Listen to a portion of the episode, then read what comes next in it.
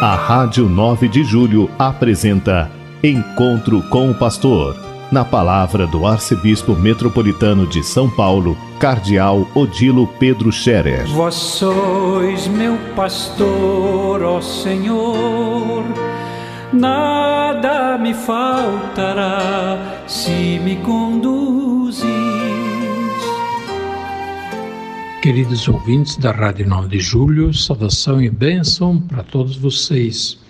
Nesse dia 23 de fevereiro, hoje é uma quarta-feira, a igreja hoje lembra um grande mártir da igreja primitiva, São Policarpo, bispo e mártir. São Policarpo de Esmirna.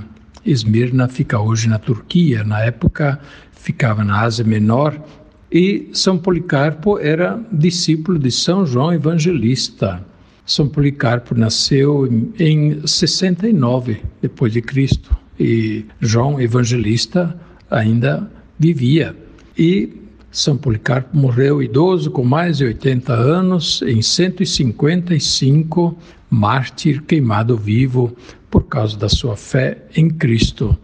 Já havia os uh, as perseguições contra os cristãos, e São Policarpo era um grande, digamos, testemunha do Evangelho. Ele era muito ligado a Santo Inácio de Antioquia, um outro grande bispo e mártir, que eh, era bispo de Antioquia, Antioquia que hoje também fica na Turquia, mas pertinho do Líbano, pertinho da Síria. E Santo Inácio, bispo de Antioquia, também foi preso, torturado, condenado à morte, levado a Roma. Em Roma foi julgado às feras. E, portanto, indo a Roma, Santo Inácio passou por Esmirna e foi acolhido por São Policarpo.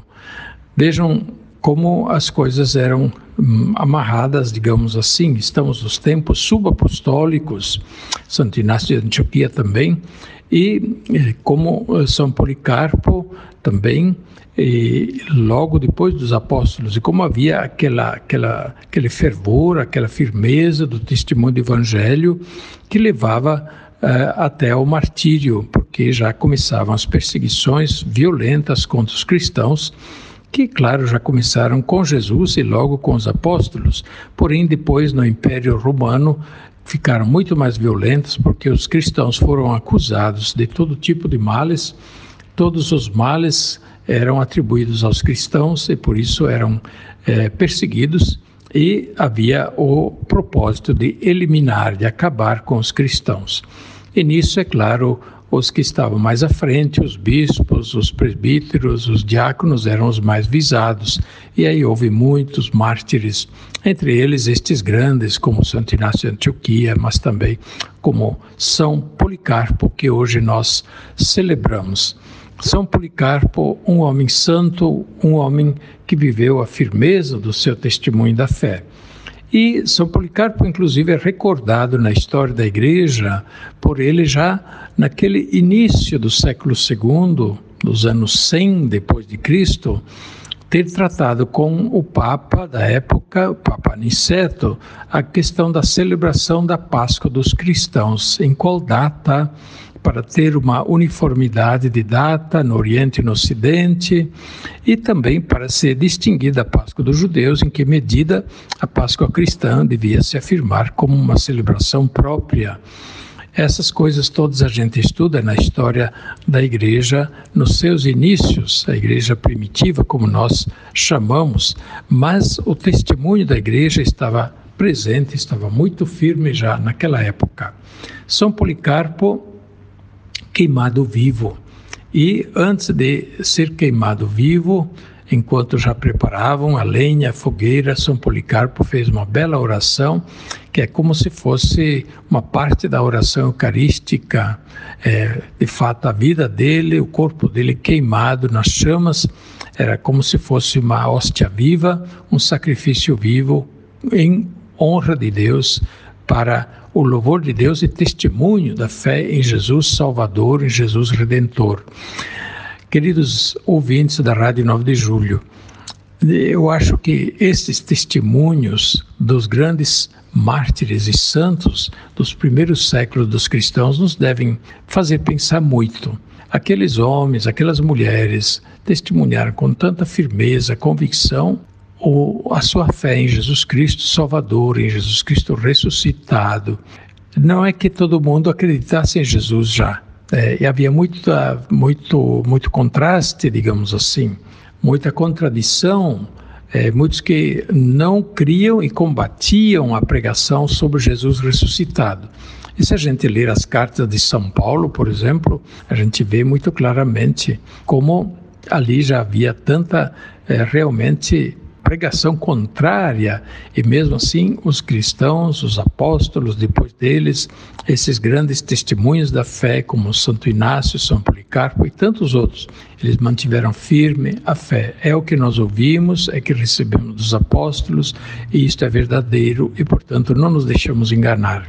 Se hoje muitas vezes nós ouvimos ensinamentos, pregações de quem põe isso tudo em dúvida, como se fosse historinha inventada, como se fosse historinha de gente é, ingênua que acreditou muito facilmente, mas nós hoje somos gente inteligente, nós somos gente da era da internet, da ciência, a gente não acredita mais nessas coisas. Estamos muito enganados. As pessoas eram inteligentes também, as pessoas sabiam das coisas e não deixavam de testemunhar e dizer aquilo que tinham visto e ouvido. Como diziam os apóstolos, já na primeira hora, nós lemos nos Atos dos Apóstolos, depois de terem sido julgados, batidos, torturados, eh, botados na cadeia, e depois finalmente libertados e proibidos de falar em nome de Jesus, eles diziam: Olha, digam lá vocês o que quiserem, mas é mais importante obedecer a Deus do que aos homens.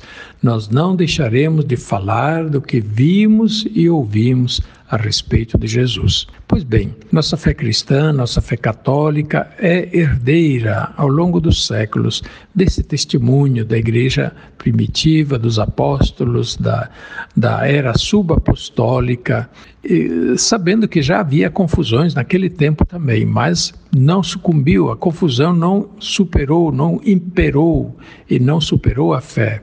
A fé permaneceu, a pregação dos apóstolos permaneceu.